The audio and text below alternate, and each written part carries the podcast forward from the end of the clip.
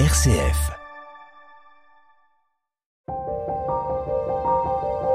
Au pied de la lettre, Christophe Héningue.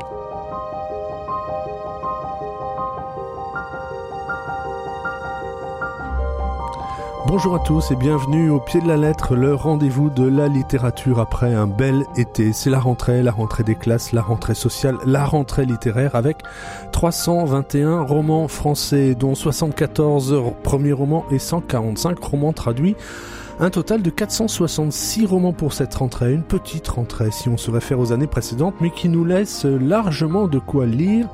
On en parlera dans les prochaines émissions au pied de la lettre. Mais on commence aujourd'hui avec deux beaux livres qui nous invite à ne pas perdre notre capacité d'étonnement.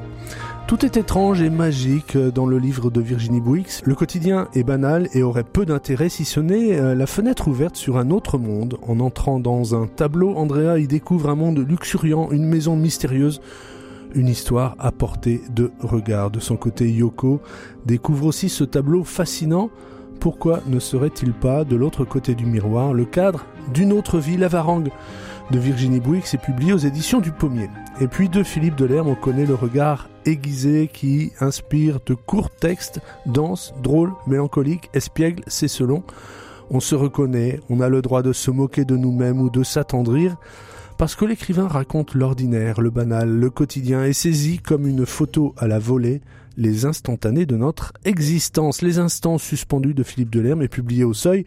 Voilà, s'émerveiller, traverser les apparences, et bien c'est maintenant sur RCF. Au pied de la lettre, Christophe Héningue. Bonjour Philippe Delerme. Bonjour. Toujours très heureux hein, de vous retrouver sur RCF. On ne compte plus le nombre de livres publiés, au moins une soixantaine, si on compte aussi les livres de jeunesse, ceux écrits avec votre femme, Martine Delerme. On connaît votre œuvre. Il y a un avant et un après la première gorgée de bière. Depuis, vous touchez un large public et vous tenez la corde, la plume, devrais-je dire, euh, d'une écriture que certains qualifient de minimaliste et composée de courts textes, une épure, et vous rendez hommage dans votre nouveau recueil à Eric Holder, décidé en 2019, adepte lui aussi de cette forme concise. Mais c'est long et c'est difficile de faire court. Ah oui, je crois. Bah, ça m'a fait plaisir de faire un petit clin d'œil à Eric Holder. Je trouve qu'on n'a pas beaucoup salué sa disparition. C'était, c'était vrai, un, orfèvre, notamment du, du, texte court aussi. Et que parfois son éditeur poussait à écrire des romans, alors qu'il n'était pas spécialement fait pour ça, je pense, mais qu'il excellait justement dans, dans les textes courts, notamment dans un recueil qui s'appelle La Belle Jardinière et qui est un des, peut-être le plus beau recueil de textes courts que je connaisse. Mhm. Les, les, textes vous viennent comme ça? Vous arrivez à, à, vivre sans avoir toujours ces éclats euh, de, de textes qui vous viennent? Bah oui, je, je, vis avec ça presque depuis depuis que j'ai commencé à écrire en fait, c'est-à-dire très très longtemps et y compris la période où j'arrivais pas à publier ce que je ce que j'écrivais, puis une longue période aussi où j'ai écrit des romans, mais avec euh, en fait une, envie de faire autre chose que du roman. Donc puisqu'il faut toujours passer par les fourches codines du roman pour accéder à un certain public et, et pendant longtemps mes romans étaient très poétiques et faits surtout d'atmosphère comme ça. C'était des romans des romans qui étaient souvent pleins de textes courts et c'était des romans qui étaient pleins de, de peinture aussi. On va avoir, je pense, bien l'occasion d'en parler aujourd'hui avec Virginie Wix. Tout parce à fait. que dans l'univers de mes romans, alors une petite parenthèse aussi, euh, Christophe Phoenix c'est quelqu'un qui me connaît bien, donc puisqu'il il connaissait mes livres avant la première gorgée de bière, ce qui est relativement rare. Et donc, on se connaît depuis quelque temps effectivement. Ouais, ouais. Est-ce que je salue toujours parce que c'est bon les journalistes qui, qui, sont toujours euh, en activité et qui ont connu mes livres avant la première gorgée de bière deviennent assez rares. ben voilà, en tout cas, euh, avec plaisir encore, on découvre ces instants suspendus. On va en parler. Bonjour Virginie Bouix. Bonjour. Alors vous n'êtes pas un débutante, hein, auteur de deux recueils de nouvelles, là aussi, des textes un peu courts. Vous avez reçu en 2015 le prix François Mauriac de l'Académie française pour les villes chinoises. Et puis voici donc votre premier roman. On en parle, on passe des nouvelles au, au, au roman en pleine rentrée littéraire. Avocate de formation, qu'est-ce que vous diriez pour défendre cette coutume française de la rentrée littéraire, cette grand-messe? Euh, Qu'est-ce que je dirais pour la défendre? Euh, En fait, c'est drôle, mais je ne suis jamais très attentive aux livres qui sortent à la rentrée littéraire. Et généralement, je fuis un peu les librairies à cette époque-là, parce qu'il y a toujours plein de monde, donc on n'a pas le temps de regarder les livres, etc. Et c'est plutôt quelques mois après, euh, aux alentours de décembre, mais pas du tout pour faire des courses de Noël, que je que je regarde les livres qui sont sortis. Donc euh, je suis peut-être un peu inadaptée à mon à mon époque euh, et à mon rôle d'écrivain, si je peux me considérer écrivain. En tout cas, là, la rentrée voilà, rattrape, je, je, ne suis pas du tout en train de la sort. défendre, ce qui n'est pas du tout, euh, ce qui, ce qui n'est pas du tout une bonne chose. Mais effectivement, il faut que je la défende puisque mon livre sort en pleine rentrée littéraire. C'est le premier d'ailleurs qui sort à la rentrée de septembre parce que les deux premiers étaient sortis euh, au mois de mars, euh, donc la petite rentrée littéraire entre guillemets. Donc, euh, oui, puis je ressens une certaine fierté les- à ce que ça soit le cas pour Mhm. celui-là. On en parlera aussi bien les textes courts, courts que les, les nouvelles n'ont pas toujours effectivement euh, euh, le, le vent en Non. un, un regard attentif. Ben, donc je suis bien content Ouais. qu'aujourd'hui on puisse euh, parler de votre roman, mais qui, Qui est assez tient, court. qui tient peut-être aussi qui est quand même très une court. certaine poésie qui, qui tient aux nouvelles. On va en parler. Bon, on va commencer Philippe Delerme par ces instants suspendus. Le titre pourrait presque être celui de tout votre œuvre, de toute votre œuvre. Hein. Instant suspendu, c'est le propre de votre de votre travail de saisir l'instant. Oui, c'est vrai, c'est toujours été une, une chose assez assez bizarre en moi. J'ai pas senti au départ une vocation d'écrivain manifeste. euh, Quand je retrouve le, que les cahiers de, de, de, primaire que, que ma mère avait pieusement euh, conservés, je trouve que mes rédactions n'étaient pas terribles. Euh, Elles faisaient preuve de pas mal de vocabulaire et d'une- bonne connaissance de la langue, mais pas d'une imagination folle. Il faut dire que les sujets n'étaient pas toujours portaient pas forcément à l'imagination. Mais euh, il se trouve que par contre assez tôt, je me suis senti une façon à moi de, de regarder la vie. Ça vraiment, je l'ai eu euh, le sentiment que en fait, euh, dans un premier temps, j'ai eu le sentiment que je pouvais être heureux simplement en étant vivant. Et, et puis euh, c'est devenu euh, au fil des ans une espèce de mélancolie de pas pouvoir forcément partager cette espèce de pouvoir d'être d'être en vie que je sentais. Et, euh, et en fait, c'était lié aussi à la façon de percevoir les choses comme on les perçoit dans l'enfance. Et c'est une chose, alors euh, après, en devenant connu, je me suis fait des amis puis des ennemis aussi, forcément, puisque c'est un, registre un petit peu particulier de choisir de parler de choses, comme vous dites, euh, minuscules ou, très, intimes. Mais enfin, euh, c'est vrai que moi, j'ai toujours senti ça comme une espèce de préservation de l'esprit d'enfance. Et le, le plus beau compliment qu'on m'ait jamais fait, c'était dans une émission d'une radio concurrente, donc à France Inter, à l'après-midi de l'émission de la regrettée, de la regrettée Chris, qui avait un chroniqueur italien qui avait dit euh, la chose la plus sympa qu'on puisse dire à mon sujet, en tout cas la plus vraie, si on a envie d'être sympa, ce qui n'est pas obligatoire, mais si on a envie d'être sympa, il avait dit euh, on a tous été baignés dans la rivière de l'enfance, mais Philippe Delerme, lui, il est resté mouillé. Et je Mhm. crois qu'en fait, euh, c'est un peu ça le secret de le truc, c'est que je crois que je suis resté un peu mouillé. Voilà, à tel point que quand on parle d'un texte, on peut parler d'un texte en disant oui, c'est du Delerme. Euh, Il y a une, une autre définition que j'aimerais bien vous, vous appliquer à, à vos textes, c'est une hallucination harmonieuse de l'ordinaire. Alors ça, c'est parce que vous parlez de Mhm. Vous allez nous, nous dire ce que c'est. Une hallucination harmonieuse de l'ordinaire. C'est un peu ça aussi votre écriture, non? Oui, c'est vrai. C'est, pour le coup, c'est complètement le sujet de ce recueil. Euh, en l'occurrence, il s'agit d'un texte sur l'octascope, qui est un objet absolument magique, qui, qui a la forme d'un, kaléidoscope, un cylindre, mais qui en fait est un, un kaléidoscope. Ce sont des éclats de verre que l'on fait bouger, qui, qui se disloquent. Un De façon aléatoire. ce- euh, voilà, c'est aléatoire, mais sur- surtout ce sont des images qui se disloquent et qui ne reviennent pas et qui ont toujours un peu la même atmosphère. Euh, par contre, à l'octascope, ça reproduit la réalité. Ça, ça reproduit ce que vous regardez et ça fait éclater la réalité. Et alors là, euh, puisque euh, je avec un auteur qui a quelqu'un qui, est- fasciné par le fait de, de regarder, de prendre le temps de regarder, euh, l'octascope c'est génial parce que franchement, vous vous, installez avec un octascope dans un fauteuil et vous faites bouger les choses au rythme que vous voulez, avec une grande lenteur en général. Vous pouvez revenir à l'image que vous avez faite auparavant, c'est ce qui est précieux. Et c'est vrai que c'est une hallucination de, ben, de l'ordinaire, puisque tout d'un coup, c'est des choses autour de chez vous qui deviennent magiques en fait. C'est ce, c'est la, lampe, mais c'est aussi, euh, c'est aussi la plante qu'on aperçoit à travers la fenêtre. Enfin, c'est, tout ce qu'on a devant les yeux. Et, finalement, pour moi, c'est une métaphore de ce que j'ai envie de faire. Par exemple, euh, dans ce texte, dans ce recueil, il y a, il y a un texte sur le, sur l'oursin, mais l'oursin réduit à sa carapace, abandonné euh, sur la plage. Quand il ressemble plus du tout à un oursin, en général, l'image de l'oursin, c'est le plateau servi dans les restaurants avec le- les oursins ouverts, avec leur piquant. Et, et l'oursin sur la plage, il y en a pas tellement. on le retrouve, vous savez, dans ces bacs euh, comme ça, ces bacs effilés de coquillages qui, mêlent euh, tous les coquillages, euh, les huîtres, les couteaux, etc., les, coques. Et puis il y a parfois des carapaces d'oursins qui sont plutôt un peu dégueulasses. C'est couvert d'une espèce d'herbe verdâtre et pas très ragoûtant, quoi. Et on s'en approche et quand on le prend, la première fois, je me suis demandé ce que c'était, quoi. Qu'est-ce que c'était que ce truc euh, qui ressemble à un de caillou léger. Euh. Et en fait, on, on passe le, le pouce euh, sur sur l'oursin et on se rend compte que les, la chevelure verte en fait se délite assez vite et qu'on on arrive vite en dessous à une forme qui est assez magique, qui est parfaitement ronde.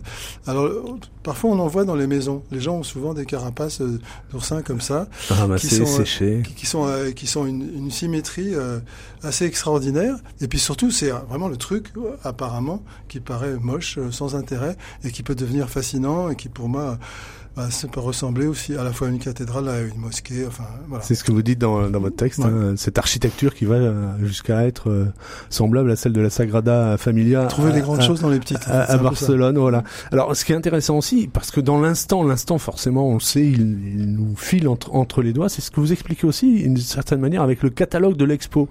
Quand on visite une expo, on a envie de garder quelque chose de cette émotion. on, on achète le catalogue et finalement bah, finalement, euh, finalement on, prête au catalogue, pendant qu'on est dans l'expo, on prête au catalogue un pouvoir euh, qu'il n'a plus ensuite.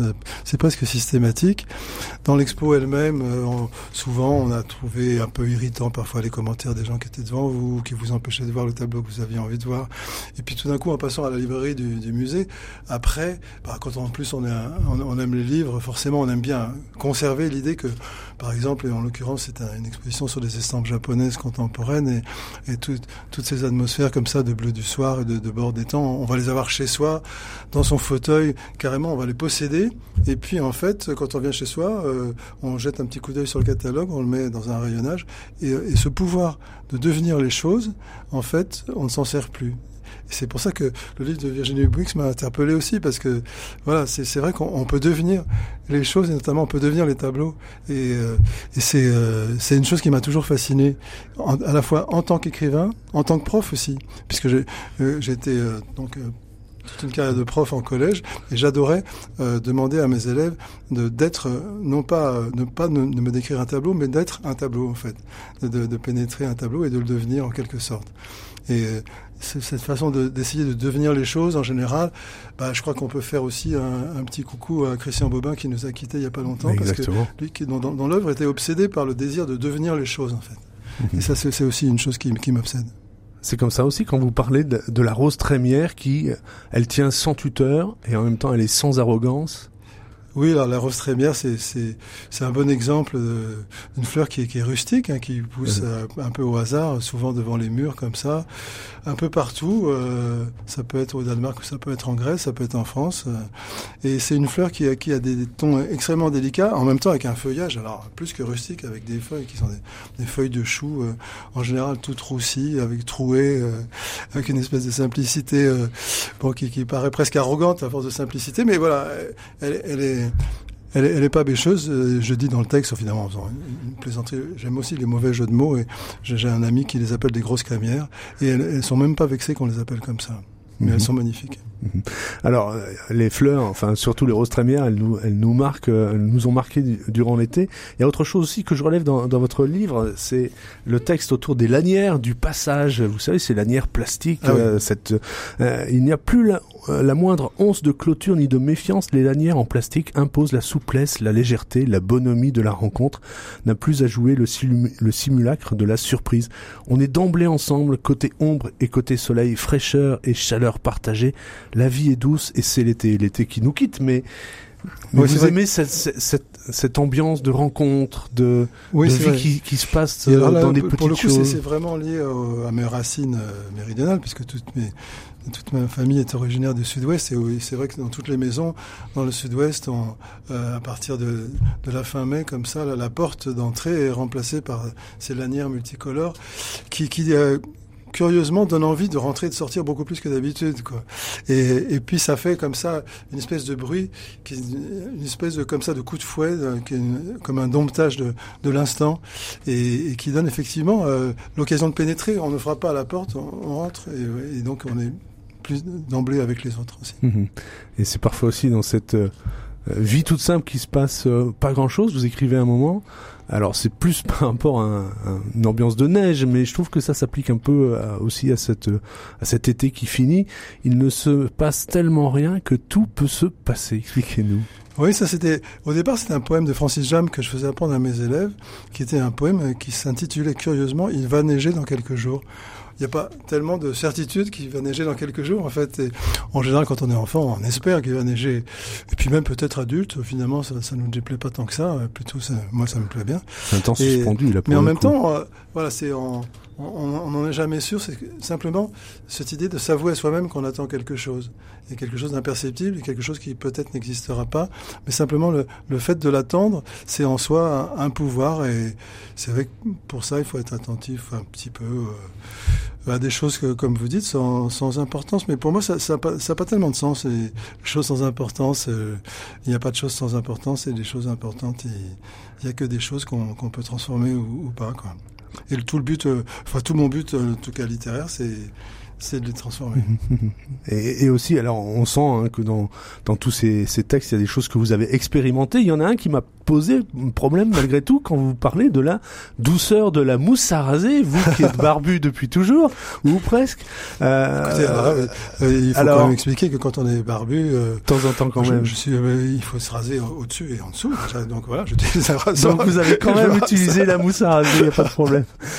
et donc j'utilise la mousse à raser, puis je trouve que la mousse à raser c'est étonnant parce que en fait dans, les magasins il y a euh, à côté les, bombes de mousse à raser et les bombes de gel à raser. Et je trouve que le, gel à raser c'est ça fait un petit peu une c'est une modernité ancienne. Ça fait James Bond ça fait euh, l'Aston Martin de James Bond le truc bleu froid comme ça euh, moi j'aime pas me, me, mettre du gel en plus comme ça. Tandis que la mousse à raser c'est tout doux. Et ça rappelle vraiment euh, ces, rasages de, des grands-pères autrefois et qui existent toujours parce que les barbiers finalement il y a rien de plus à la mode en ce moment aussi. Et curieusement il existe toujours des mousses à raser, et puis c'est tellement profus, ça sort, c'est ça a une douceur, on en met toujours un petit peu trop, et il y a même, et puis les gestes même, quand on enlève la mousse à raser sur le visage, on a l'impression d'être dans un western ou un truc comme ça, c'est des gestes qui sont euh, agréables aussi, qui, qui, qui, vont chercher dans la mémoire aussi. Voilà, tant qu'on pense pas à une carrière politique, c'est aussi déjà une bonne chose, sachant que euh, ce, qui, ce, qui, ce qui complique un peu l'usage de la mousse à raser, c'est cette mode d'une barbe de 3 ou 4 jours, hein. c'est ce que vous aussi aussi dans cette dans cette petite ouais, bah histoire. Moi, je, je, suis ni, ni barbe de trois jours ni hipster, donc voilà, je, je fais partie des, des, entre les deux. Alors, euh, vous, vous l'avez dit tout à l'heure, vous aimez un peu aussi les jeux de mots, ce qui, euh, ce qui est aussi euh, euh, très travaillé dans, dans votre écriture, ça peut être simplement une virgule quand vous nous parlez, par exemple, des religieuses au café. Ah oui, Il suffit de déplacer une virgule et tout change. Oh, oui, ça c'est vrai que c'est amusant. J'aurais même à la limite, euh, j'en aurais bien fait un titre parce que tout est dans la virgule du coup, et donc ça c'est sympa de penser que tout puisse être dans la virgule. Des religieuses, virgule au café.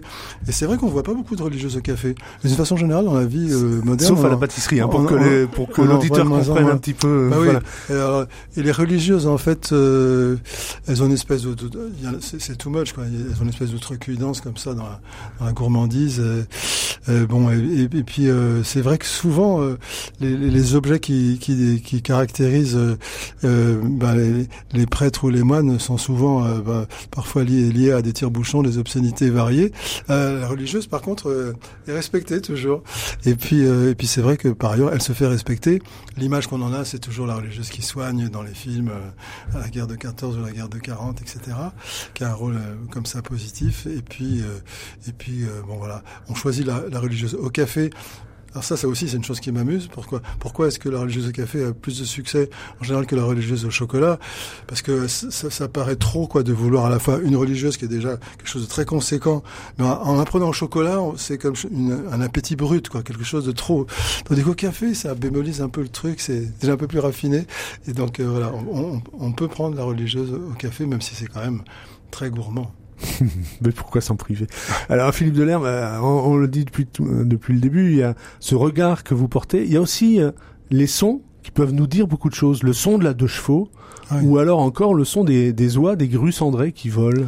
Ah oui. Ah, Ça, c'est une chose qui m'a frappé parce que le, je suis assez attentif au, je suis dans, dans un petit village, on va passer comme ça souvent des, des vols d'oies, euh, qui sont au début ou à la fin de la saison, très, très, très hiérarchisés en V, très haut dans le ciel.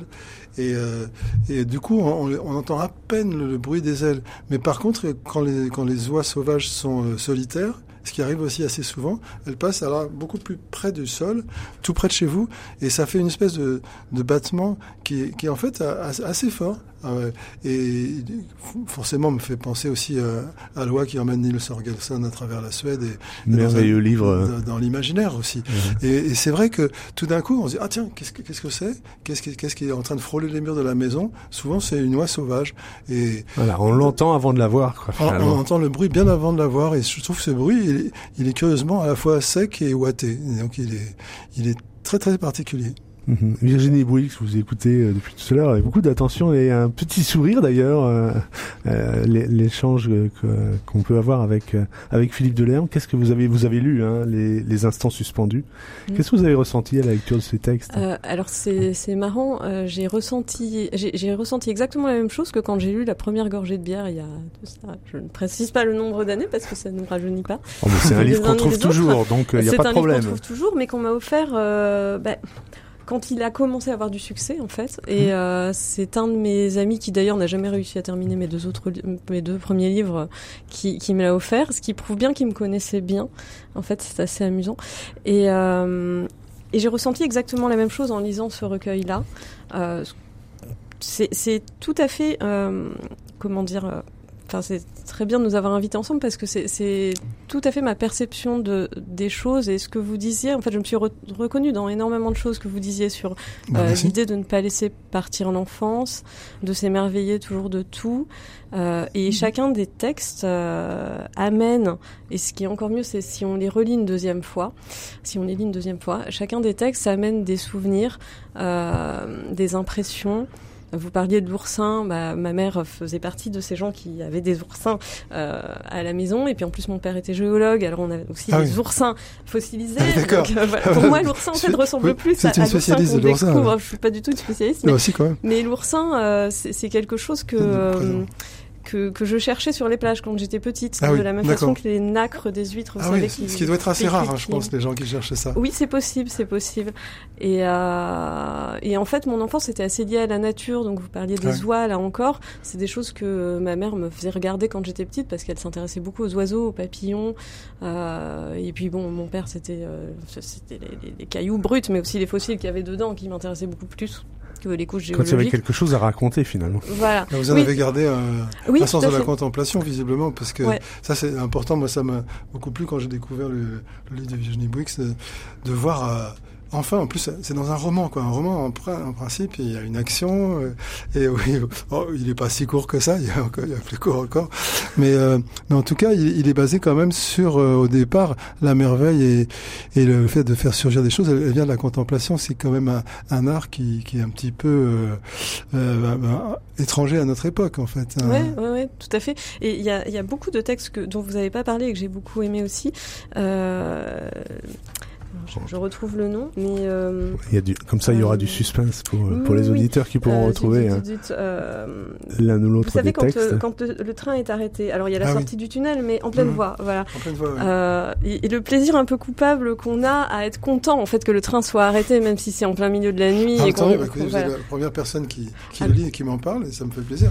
Mais je suis ravie de mettre, enfin de, de, de voir que d'autres personnes que moi sont contentes et qui vont dire après ah, c'est de insupportable, vous bloqué pendant trois bloqué, heures. Voilà.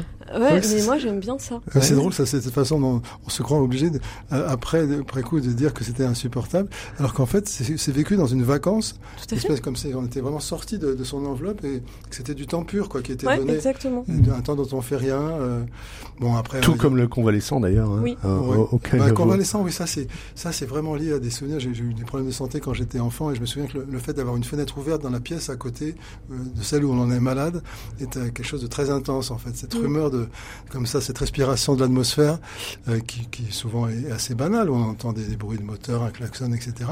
Mais il y a aussi la perception de, de la texture de l'air en fait qui passe et qui est désirable quand on est quand on a la fièvre ou quand on est empêché de sortir. Voilà. Ouais, tout à fait. Vous parlez encore des tablettes à souris, des photos de Willy Ronis, euh, voilà. mais bon, et de la rentrée aussi. si vous voulez bien nous, nous lire, euh, Philippe Delerme, un, un, extrait justement de, de, ce texte sur sur la rentrée. Ah, euh, on est en plein dedans, et voilà un petit peu comment on peut. On, quand on y être, en fait, vous disiez que c'était la première fois que vous publiez à la rentrée littéraire, et moi, c'est moi aussi, je suis plutôt un, un rentreur de, de, octobre ou de mars en général, et, et là, quand on m'a dit, ça sera vraiment pour la vraie rentrée, celle de, de fin août, comme s'il y avait des fausses. Bah, oui, oui. Et je me suis dit, euh, finalement, ça, ça m'a excité un petit peu. C'est assez rajeunissant, c'est-à-dire peut être à la rentrée de, la vraie rentrée d'août. Parce que maintenant, en plus, c'est mi-août quasiment. Ah, tout à fait. Ouais. Heureux de vous accueillir pour cette rentrée. Et quand on est ni enfant ni parent, ça fait quand même quelque chose, la rentrée. Quand on la croise sur le trottoir, on la partage en douce, par effraction. Cette part de soi que l'on ne pensait pas avoir autant gardée, on en a besoin. Cette démarcation qui donne une tonalité nouvelle dans les journaux, les magazines, à la radio, on en parle. Entrée politique, rentrée musicale, entrée littéraire, toutes font référence à la seule qui soit la vraie, la rentrée des classes. Déjà surgit cette idée d'accepter l'automne, et même de le précéder. Et puis une fraîcheur redonnée à tout ce qui nous fait, nous entoure ou nous intéresse. Au travail aussi, ce sera la rentrée, des rites retrouvés, un petit goût de récré à la première pause, à la première cigarette sur le trottoir ou au premier café. On ne change pas tellement. On a toujours envie et peur en même temps. On joue les habitués, mais on s'achète un nouveau pull comme on choisirait un cartable. Allez, la vie est neuve, étonnamment, toujours. On est comme le roi d'Ionesco. On veut bien redoubler. C'est une...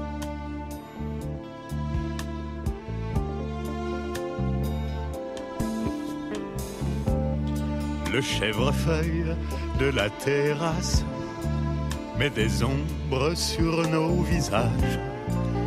Au ciel, pas le moindre nuage, et je souris au temps qui passe à travers un verre de vin.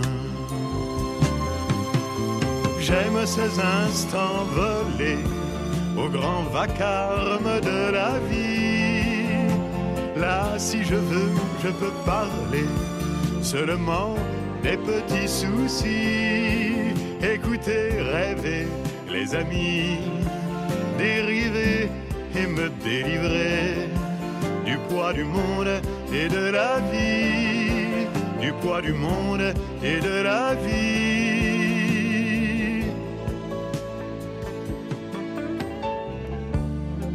À Roger, nous avons dit passe, et il est venu en voisin. Il vit sur la colline en face.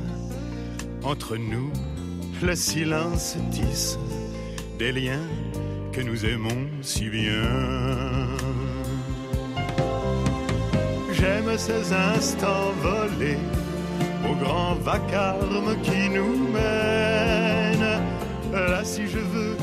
Les instants volés, c'est Jean Ferrat qui chantait en 1979. Au pied de la lettre, on est sur RCF avec Virginie Bouix pour Lavarangue, publié aux éditions du Pommier, Philippe Delerme pour Les instants suspendus aux éditions du Seuil. Au pied de la lettre, RCF. Virginie Bouix, alors deux familles, deux jeunes qui pourraient bien se rencontrer, Yoko et Andrea, et un tableau qui représente une maison coloniale d'architecture créole, d'où le titre La Varangue que vous allez nous expliquer.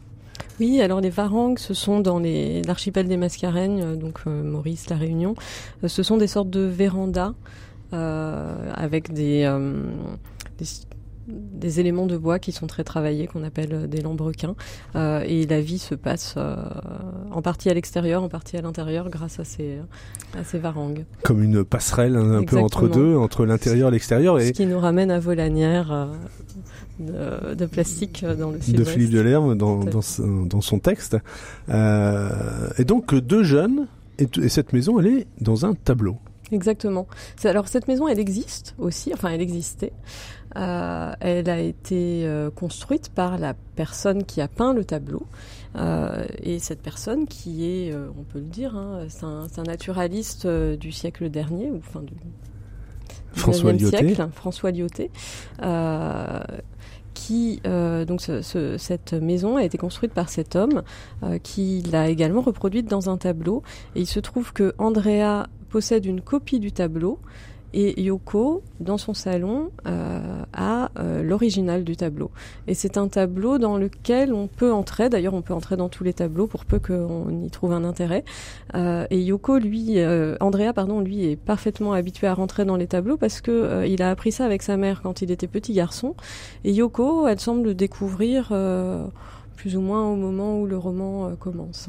Mmh. On voyait au premier plan, sur la gauche, un véritable fouillis d'arbres et de plantes tropicales, palmiers nains, philaos, bougainvilliers, fougères, orchidées, hibiscus. Là aussi, c'est un tableau luxuriant, un peu comme la couverture d'ailleurs hein, de votre livre. Euh, qui a une part importante, la nature, dans, dans cette oui, histoire. Oui, oui. Alors ça, c'est très lié à mon histoire familiale aussi, parce que, bon, je parlais de mes parents tout à l'heure, mais ma mère faisait de la peinture, elle est décédée en 2015. Et, euh, et ce livre est un petit peu un hommage à ma mère. Je l'ai écrit en pensant beaucoup à elle, en réalité, même si son, ce qu'elle était elle-même ne transparaît pas. Et si elle n'aurait jamais peint une maison coloniale avec un jardin. Par contre, elle faisait beaucoup de fouillis végétaux, beaucoup d'animaux, euh, des choses un peu surréalistes et oniriques. Donc euh, voilà, le livre est très différent d'elle, mais en même temps quand même. Pas si éloigné malgré tout. Voilà, tout à fait. On, on, on, vous en parlait comme ça, euh, les personnages entrent dans le tableau, c'est pas si évident. Andrea est oui, doué ils ont d'un. pas trop de mal à le faire. C'est parce qu'ils savent regarder les choses d'une certaine façon. Mhm. Qui sont peut-être pas très adaptés au monde dans lequel ils vivent et que celui du tableau est plus leur est plus proche.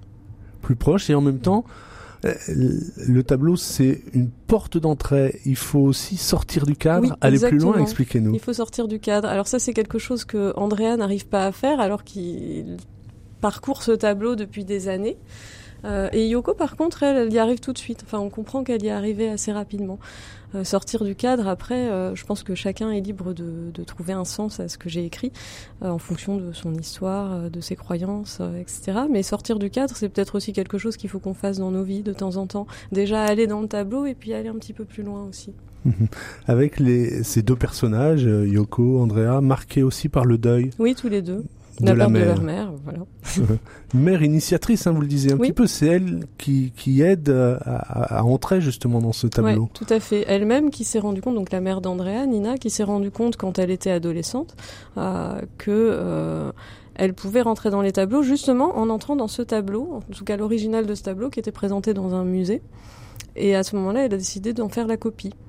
Puis ensuite, euh, de faire des études de, de- d'art et euh, finalement d'histoire de l'art et elle est devenue maître de conférences. Euh, et elle s'est mariée, elle habitait une maison euh, au mur fleuri de Rose Trémière et là on, on repasse au livre de Philippe Delerme qui parle lui aussi de Rose Trémière. Ouais. Et- et- et- cette maison finalement, enfin ce tableau, Mm. est-ce qu'il n'est pas un lieu de mémoire? Si, si, si, je pense. Un lieu de mémoire et un lieu... c'est un peu particulier en fait. Ce tableau, c'est un rêve. C'est à la fois un lieu de mémoire et un lieu d'espoir. avec une trace donc de, de ce de ce botaniste hein, qui Mm. a euh, il a véritablement existé? Non, celui-là, non. Vous l'avez Il est inventé? totalement inventé. Ah. Euh, par contre, euh, alors il y a quelques références à des naturalistes célèbres qui ont véritablement existé, mais François Lyoté n'a pas existé du tout. Euh, En tout cas, vous nous le rendez bien avec un, un, un 10 000 échantillons de, de son herbier, Mm. un carnet, carnet de récolte, comme si la nature était en péril. Oui, là aussi, il y a une dimension importante. Tout à fait, oui, tout à fait. Euh, en fait, c'est bon, c'est c'est pas forcément un sujet très gai, mais c'est un livre sur la perte, que ce soit la perte des gens, la perte des lieux, puisque la maison, dans la réalité, disparaît, submergée par euh, par l'eau qui monte. Euh, et c'est un livre que j'ai écrit dans le monde d'avant, entre guillemets, euh, avant le Covid, euh, voilà, euh, avant qu'on parle beaucoup d'environnement. Euh, et c'est un sujet qui m'intéressait et qui me touchait. Et, d'ailleurs, on voit Andrea, lui, souffre plus ou moins d'éco-anxiété à un moment euh, quand il commence à s'intéresser à l'avenir de cette maison. il se rend compte que la maison a disparu, submergée par, par l'océan. Et, euh, et, là, il commence à regarder sur Internet et à, et à être pris d'angoisse pas possible. donc voilà, le, le, tableau, ça représente peut-être la mémoire, puisque la maison, euh, en tout cas, c'est ce qui reste de la maison. C'est ce qui, enfin, c'est l'image de la maison qui, qui, reste et qui est une image dans laquelle on peut rentrer. Donc la maison n'a pas tout à fait disparu finalement. Oui, vous nous expliquez que simplement par le tableau, par l'art peut-être, ce qui a disparu existe encore. Oui, tout à fait. Tout à fait. Et non seulement ceux qui a disparu, mais les gens aussi, parce que finalement le botaniste existe encore grâce à son tableau, même si Andrea et Yoko ne sont pas très très au courant, alors Yoko un peu plus, euh, de, la vie de ce botaniste. Mais ça leur pose question. Ça leur pose question. C'est Yoko qui demande donc à son père, euh, Jean-Claude, est-ce que tu crois qu'il existe des endroits que l'on ne voit pas vraiment, qui ne semblent pas exister, mais dans lesquels on peut vivre? Mmh. Oui, et lui, il lui répond prosaïquement, tu veux parler de science ou de religion il n'a pas la réponse un peu tout, non, il ou chacun a la réponse Je pense que chacun a la réponse et je pense que lui n'a pas la réponse. Alors Yoko, c'est une jeune fille qui a 16 ans à peu près euh, et je pense que quand son père lui répond ça, elle se dit peut-être tiens, il n'a pas réponse à tout. Euh, et en tout cas, il est totalement... Enfin, elle considère qu'il est incapable de comprendre euh, qu'on entre dans un tableau. Mhm. Et dans ce tableau, pourtant, alors, les personnes sont les mêmes et quand même un peu différentes. Oui. Par exemple, euh, la souffrance. Euh, la souffrance est atténuée, voire euh, supprimée, mais en même temps, ces stigmates demeurent. Enfin, mhm. c'est une fuite malade... dans le, dans le tableau? C'est une très bonne question. Est-ce que c'est une fuite? Ou est-ce que c'est une sorte d'engagement? On peut le voir des deux manières en fait? De déploiement peut-être? De déploiement, oui, parce que Andrea Yuko rentre dans le tableau. On a l'impression qu'il fuit le monde réel, mais en même temps fuir le monde réel. Est-ce que c'est pas aller vers un monde nouveau, meilleur qu'on va construire? Je sais pas. Franchement, je, ne sais pas. Je pense que chacun de nous. Euh, peut interpréter la chose comme il le souhaite. Et c'est pour ça que vous nous laissez des points d'interrogation tout, au long de, votre texte. Philippe Delerme, vous avez lu euh, La Varangue oui, mais j'étais vraiment étonné et, très séduit parce que c'est un roman très très subtil et, poétique. Et je trouve moi je trouve que c'est un engagement et pas une fuite parce que c'est c'est un engagement de de faire vivre les, les choses et les gens euh, par un pouvoir euh, d'immobilité, de contemplation qui est très très séduisant et je trouve qu'il tombe bien à une autre époque où on sait tellement peu le faire et où les gens souvent sont séduits par l'idée de la contemplation mais sont ne sont pas contemplatifs. On médite en cinq minutes dans le métro. oui, c'est cela.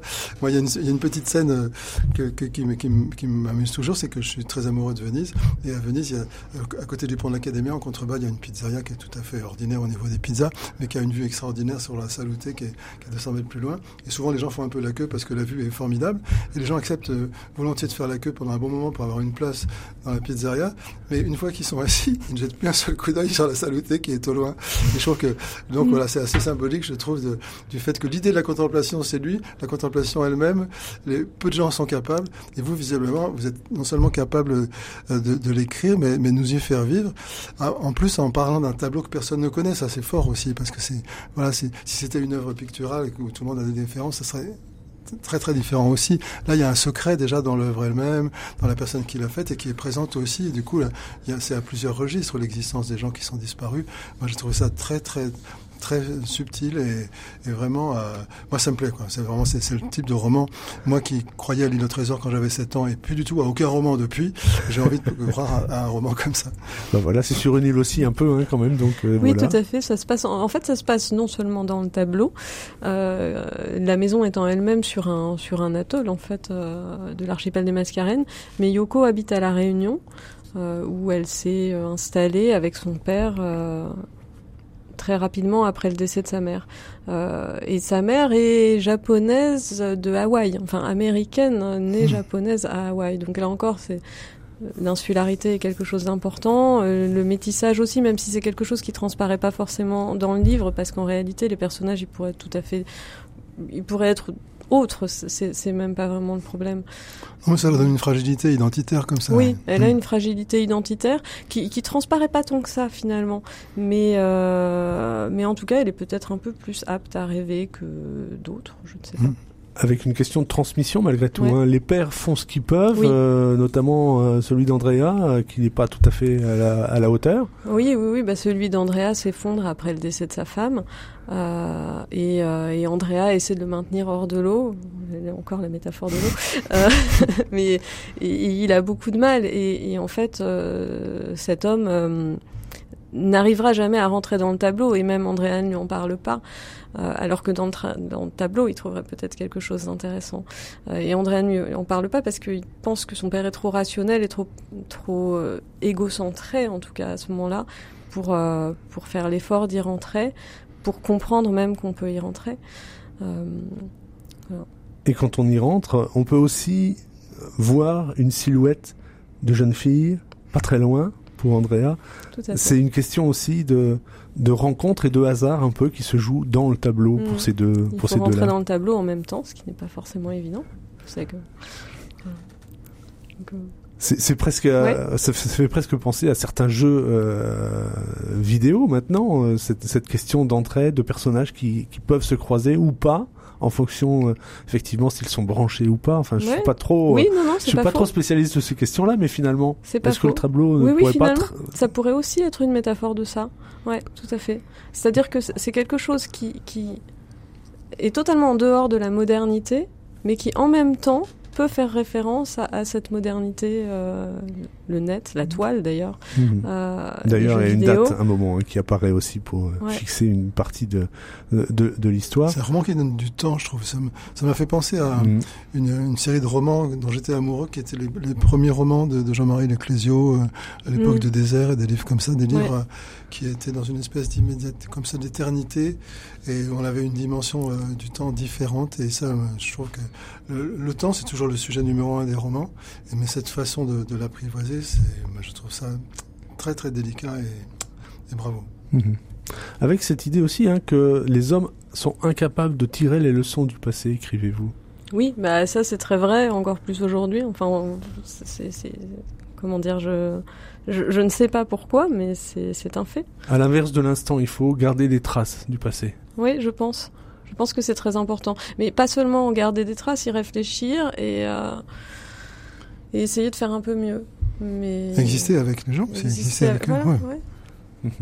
avec aussi, là, aussi je reprends hein, simplement, hein, l'horreur de tout ce que les hommes sont contraints de vivre. Euh, je vais parvenir à la fuite puisque ça, il ne s'agit pas de fuite, mais simplement effectivement euh, une capacité à voir la vie autrement, peut-être à travers le tableau. C'est un peu ça que vous voulez exprimer. Oui, tout à fait, tout à fait. Quelque chose d'un peu consolateur. Tant que ce soit possible. Philippe Delerme, vous vouliez encore ajouter quelque chose sur, sur ce livre de Virginie C'est assez surprenant, effectivement. Ah oui, non, moi j'étais, j'étais séduit parce que quand on parle de rentrée littéraire, je ne m'attendais pas du tout euh, à voir. Euh, ben, c'est, c'est, ce petit ovni donc, euh, que je trouve précieux. Et, et moi, c'est vraiment ben, le, le, genre de, de bouquin que, que j'ai envie de, ben, de proposer à des amis, de conseiller et puis, puis d'y vivre comme, comme vous avez le pouvoir de vivre dans un tableau. Euh, pourquoi pas dans un livre Oui, pourquoi pas dans un livre qui parle des, tableaux dans lesquels sont enfermés euh, les gens qu'on a aimés. Moi, je trouve que c'est vraiment. Euh, le roman, ça peut être ça aussi, c'est super. Mhm. Vous voulez bien, Virginie Bouix, nous lire un, passage de, de Lavarangue, édité au Pommier? On vous écoute. Mhm. Cette propriété aujourd'hui n'existe plus, dit la jeune fille. Elle avait des cheveux d'un noir profond et des yeux bridés d'asiatique. Japonaise plus que chinoise, songeait Andrea en l'observant. Comment le sais-tu? demanda-t-il. Avec application, elle poussa une brindille hors de la varangue du bout de la semelle de sa sandale. Il se tut de peur de la brusquer. Ne risquait-elle pas de disparaître une nouvelle fois? Il lui semblait que son image pouvait se dissiper à tout instant, éclater comme une bulle de savon.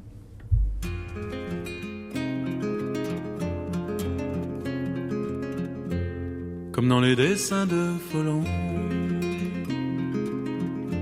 ce qu'on aimait quitte la terre. Le corps lourd et l'âme légère, un peu plus grave à l'horizon. dans leur par-dessus de béton.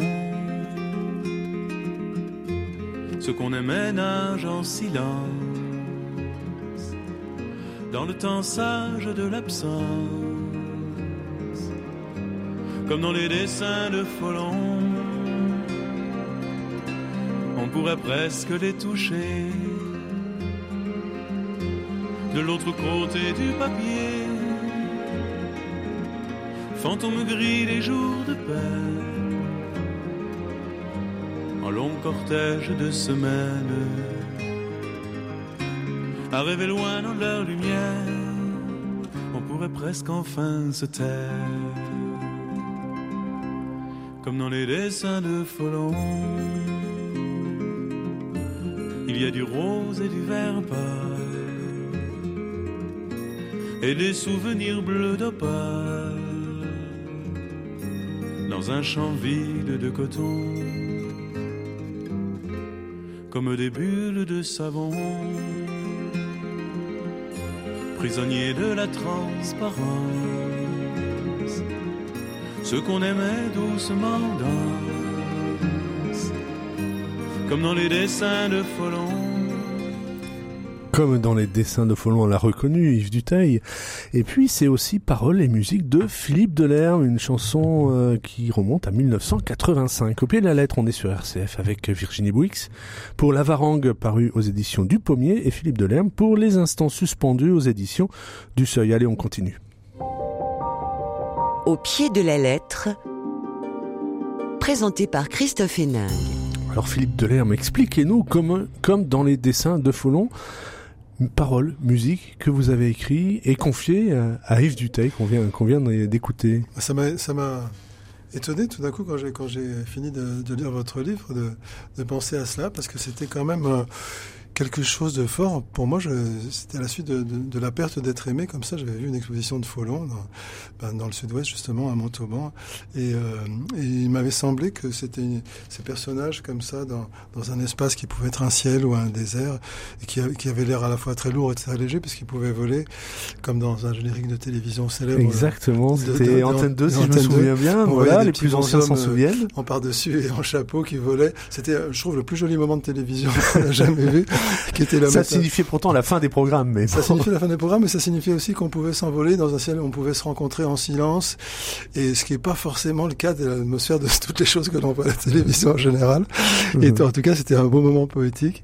Et moi, c'est très directement, j'avais vu un côté consolant. On a parlé de consolation aussi dans de, de cette façon d'apprivoiser une espèce de mort douce comme ça, de, de voir ce comme ça le, le, ce qu'on a aimé quelque part de l'autre côté du papier, mais presque là. Et donc, euh, par ailleurs, j'ai écrit un roman qui s'appelle Le Buveur de temps, dont le personnage principal est un personnage de Folon qui vient sur Terre. Et donc, euh, ça, c'est toujours une chose qui m'a qui m'a passionné. Euh, et très très souvent, j'ai écrit des choses en rapport avec des images, notamment dans un roman qui s'appelle La bulle de Tiepolo. Exactement. Dans un tableau célèbre de Tiepolo, il y a une bulle où on peut faire aussi surger n'importe quoi aussi parce que c'est dans le rond. En fait, est-ce que la bulle existe ou pas? Enfin voilà. Et je pense que toutes ces interrogations, elles étaient un peu métaphoriquement esquissées à travers votre livre. Donc c'était un peu, c'était une bonne idée de, de, de retrouver les, les, deux, tout à fait. Euh, pardon? C'est magnifique. Cette mhm. chanson est magnifique. Oh, merci. Non, mais Écoutez, ah, ça c'est vraiment, c'était à l'époque où, où, je n'arrivais pas à publier mes livres, et donc, et, et donc, et, et, et c'est vrai que quand j'ai euh, quand Yves Duteil m'a dit qu'il avait envie d'enregistrer cette chanson, je me suis dit, ah bah, même si je suis mort maintenant, au moins j'aurais fait quelque chose. bah, la chanson sort en 85 et en 86, premier livre, Le Bonheur, tableau et bavardage déjà. oui, l'aspect pictural. Alors c'est vrai qu'aussi Martine Delerme, vous avez travaillé avec euh, votre femme pour des livres euh, illustrés. Et qui fait de l'aquarelle aussi, parce qu'un un genre quand même un peu méprisé, le genre bah, des jeunes filles bourgeoises, genre euh, poser un peu évanescent ou alors simplement un peu stéréotypé où on fait que des marines. Non, on peut tout faire. Mm. On peut faire, on peut tout faire à l'aquarelle, notamment mm, ce que fait Martine est, est beau et grave. Et, et pas léger. Et ce, qui, mhm. ce qui est, moi, je trouve que léger, c'est, un très joli mot et c'est le contraire de, de lourd, pas le contraire de profond. De pesant. Euh, mais, mais, mais vraiment, cette, cet art pictural vous a aussi euh, toujours euh, inspiré, oui. Philippe Delerme. La photo même aussi. La photo aussi, oui. J'ai écrit un, un, roman sur le, la photo Les Amoureux de l'Hôtel de Ville, donc, si en rapport avec la parenté, puisque c'était à l'époque il y a beaucoup de beaucoup de, de, gens qui prétendaient qu'ils étaient les amoureux de la photo de, nos Les Amoureux de l'Hôtel de Ville, et, et, donc ça me paraissait un, un, un bon départ. Mais c'est vrai que j'aime bien comme ça pénétrer dans les images, ce que je vous disais aussi. Moi j'aimais bien ça, et, et les, mes élèves adoraient ça. Je leur disais surtout pas une description, mais je mettais une centaine de reproductions sur les tables du fond de la classe. Ils pouvaient choisir, c'est que le dernier qui choisissait, il avait quand même le choix entre 60 ou 70 tableaux. Et, et vous ne me faites pas une description du tableau, mais vous, vous êtes le tableau. Quoi, tout coup. Et, et, même des, des, gens qui avaient du mal avec la langue arrivaient à sortir des choses assez étonnantes de, de cette proximité, euh, cette volonté d'entrer dans le tableau. Quoi. Et puis l'image, la photo, c'est aussi une histoire de famille, puisqu'on connaît Vincent pour ses chansons, mais il fait aussi beaucoup de photos. Oui, c'est vrai, c'est vrai. On est assez imagé. et puis on, on, est aussi euh, contemplatif, je crois que c'est, ça aussi le, la oui. famille euh, euh, qui nous rapproche aussi de, de Virginie Wix et moi, c'est que au départ, euh, c'est vrai que c'est quand même euh, une bonne, un bon conseil à donner aux gens d'essayer d'être contemplatif. C'est c'est important, ça, ça rend heureux d'être contemplatif.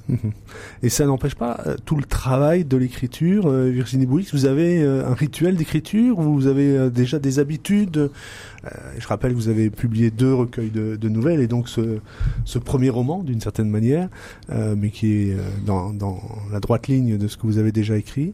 Oui, vous avez un rituel Comment J'écris surtout travaillez la nuit. Parce que la nuit, on a, enfin, à part le réveil qui sonne le matin, euh, on a plus de temps. Euh, tandis que quand la journée commence, toutes les obligations arrivent, s'accumulent. Euh, malheureusement, je ne vis pas de ma plume. J'aimerais bien un jour y arriver, mais bon, vous savez comme c'est compliqué. Mmh. peu de gens sont capables d'y arriver. Et, et je dirais qu'en ce moment, compte tenu de ma vie personnelle actuelle, euh, c'est plutôt par période, ce qui est assez problématique parce que j'ai besoin de longues périodes de temps pour écrire. Euh, en tout cas, pour écrire des textes longs. Les nouvelles que j'ai écrites euh, précédemment, c'était beaucoup plus facile parce que finalement, voilà, peut, je pouvais les relire après, mais en tout cas, la nouvelle sortait choses, rapidement. Voilà. Et, et, oui, j'ai besoin d'une certaine période de temps pour d'abord atteindre l'état d'esprit dans lequel je peux écrire de manière productive, on va dire, euh, et ensuite pour écrire, parce que écrire prend du temps, même si on a toutes les idées qui arrivent d'un coup, euh, bah, il faut quand même du temps pour les mettre en place, mais c'est surtout le temps pour que les idées arrivent et se et se mettent en place dans notre esprit avant de avant d'être euh, déroulé sur le papier. Mais là encore, c'est très particulier parce que ce roman-là, je l'ai écrit de manière quasi instinctive, assez rapidement en fait, sans trop savoir quand j'ai écrit la première phrase de quoi ça allait parler. Et puis le tableau est arrivé, je me suis dit tiens on va rentrer dans le tableau. Euh, quand j'étais petite, les tableaux de ma mère, j'étais persuadée que c'était des mondes dans lesquels on pouvait rentrer, j'ai jamais réussi.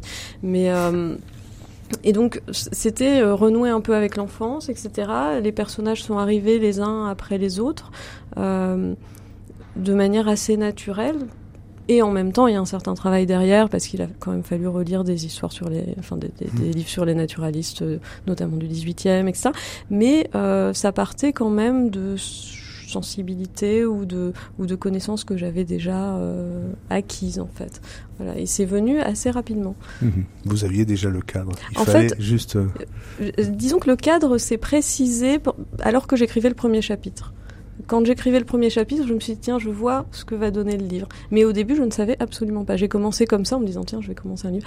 Mais, mais vraiment, euh, alors que j'avais à côté des projets euh, avec des plans, euh, des personnages bien déterminés, etc.